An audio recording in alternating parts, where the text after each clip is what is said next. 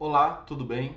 Se você quer saber tudo sobre a síndrome pós-laminectomia, que é uma cirurgia comum de retirada de um pedacinho do osso da coluna, muito realizada para as pessoas que têm dores na coluna e problemas de hérnia e outros tipos de coisa, fique até o final desse vídeo que o Dr. Vitor Rosseto, neurocirurgião da Clínica Generati, especialista em dor, vai falar mais sobre o assunto.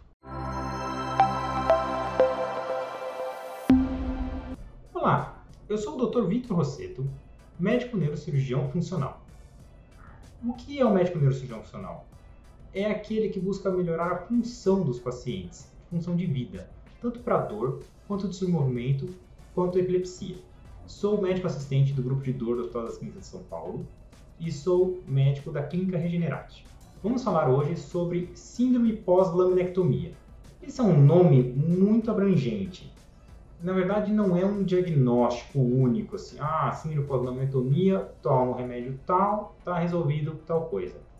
Não, síndrome pós-laminectomia engloba muitas coisas e que quer dizer, na verdade, dor pós-cirurgia de coluna. A definição é dor na região lombosacra que pode ou não irradiar para os membros superiores pós-cirurgia de coluna lombar. Muito amplo, pode ter várias causas.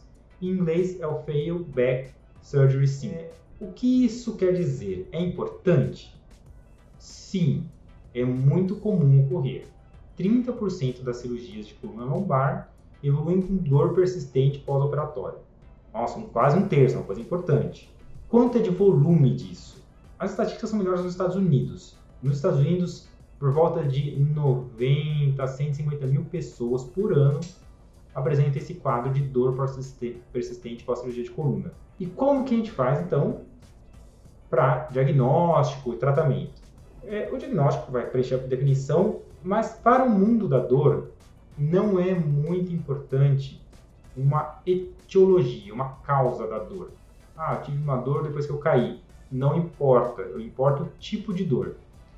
E aqui também, o importante é qual é o tipo de dor do paciente. Ah, eu tenho uma dor de nervo. Aí sim, vou usar o medicamento para dor de nervo. Tem uma dor nociceptiva, que nós chamamos, que é a dor quando tem uma inflamação, uma agressão ao tecido. É outro tipo de tratamento. E temos as dores nociplásticas, que são as dores por erro de interpretação. E qual seria então a causa? Por que esses pacientes desenvolveram uma dor pós-cirurgia de coluna? Muito variável. Pode ter sido uma cirurgia mal indicada, né, um paciente que não precisava de uma cirurgia e foi feita uma cirurgia. Pode ter sido um erro diagnóstico. Acreditava-se que um motivo era a dor de a causa da dor desse paciente, mas na verdade ele tinha uma fibromialgia, tinha uma doença reumatológica por trás que não vai melhorar com uma cirurgia de coluna. Ou pode ser que o paciente tenha uma tendência à dor crônica. Provavelmente algumas pessoas não basta querer, tem que poder ter dor crônica. E algumas pessoas têm uma tendência para dor crônica. Então, esse vai ser um aglomerado de, de motivos para desenvolver esse, essa dor crônica com a cirurgia de coluna.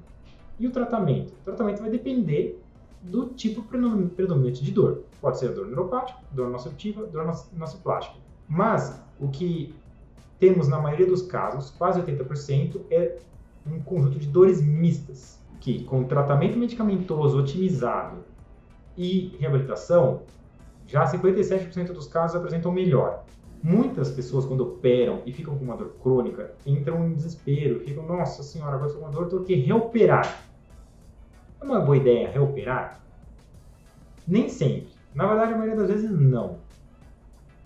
A não ser que seja um motivo grosseiro, uma hérnia de disco extrusa pós-procedimento, uma fratura ou um parafuso mal alocado que está comprimindo alguma raiz nervosa, normalmente não é uma boa ideia fazer uma cirurgia. A melhora após segunda cirurgia de coluna é baixa, costuma ser por volta de 30%. Pós terceira cirurgia de coluna, por volta de 15%. Pós quarta cirurgia de coluna, 5%. E depois da quarta, o prejuízo já supera muito.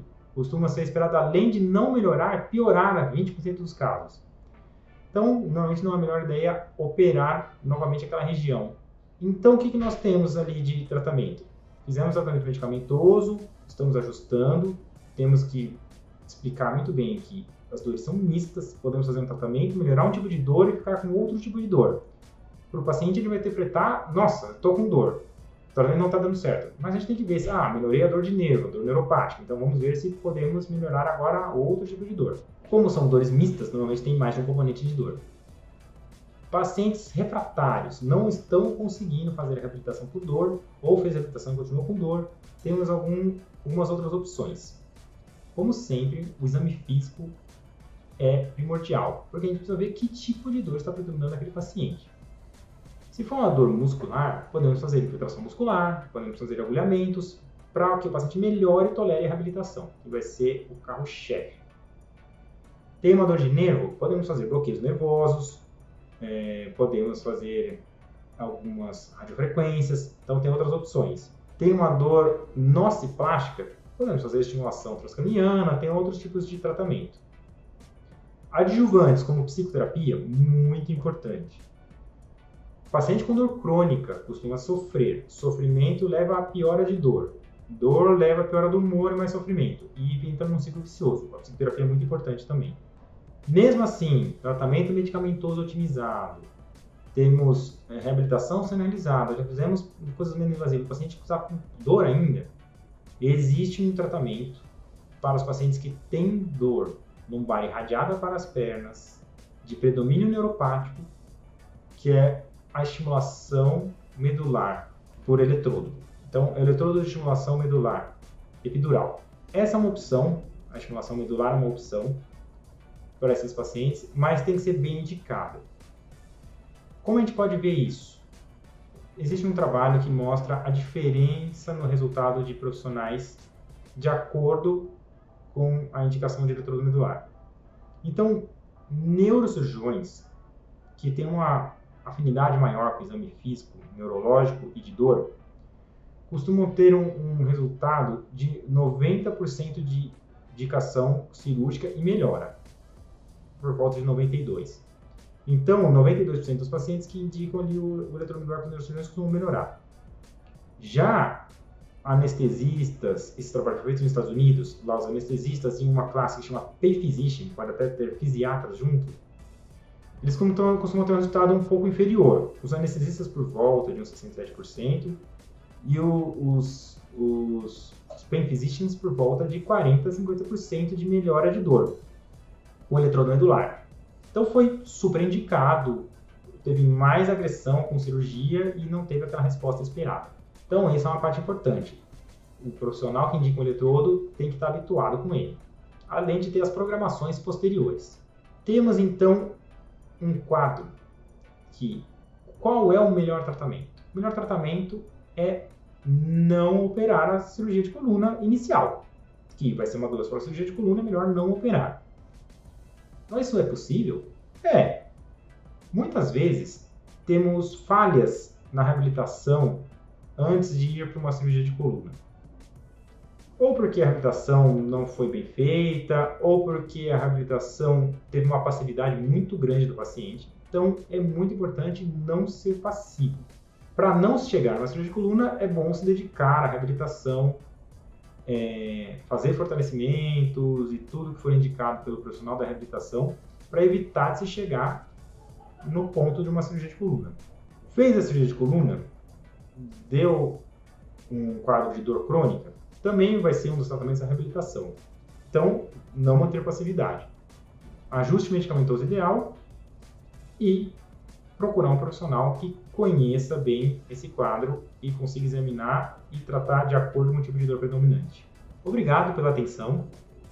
Se você gostou desse vídeo, curta. Se você conhece alguém que se interessa pelo assunto, compartilhe.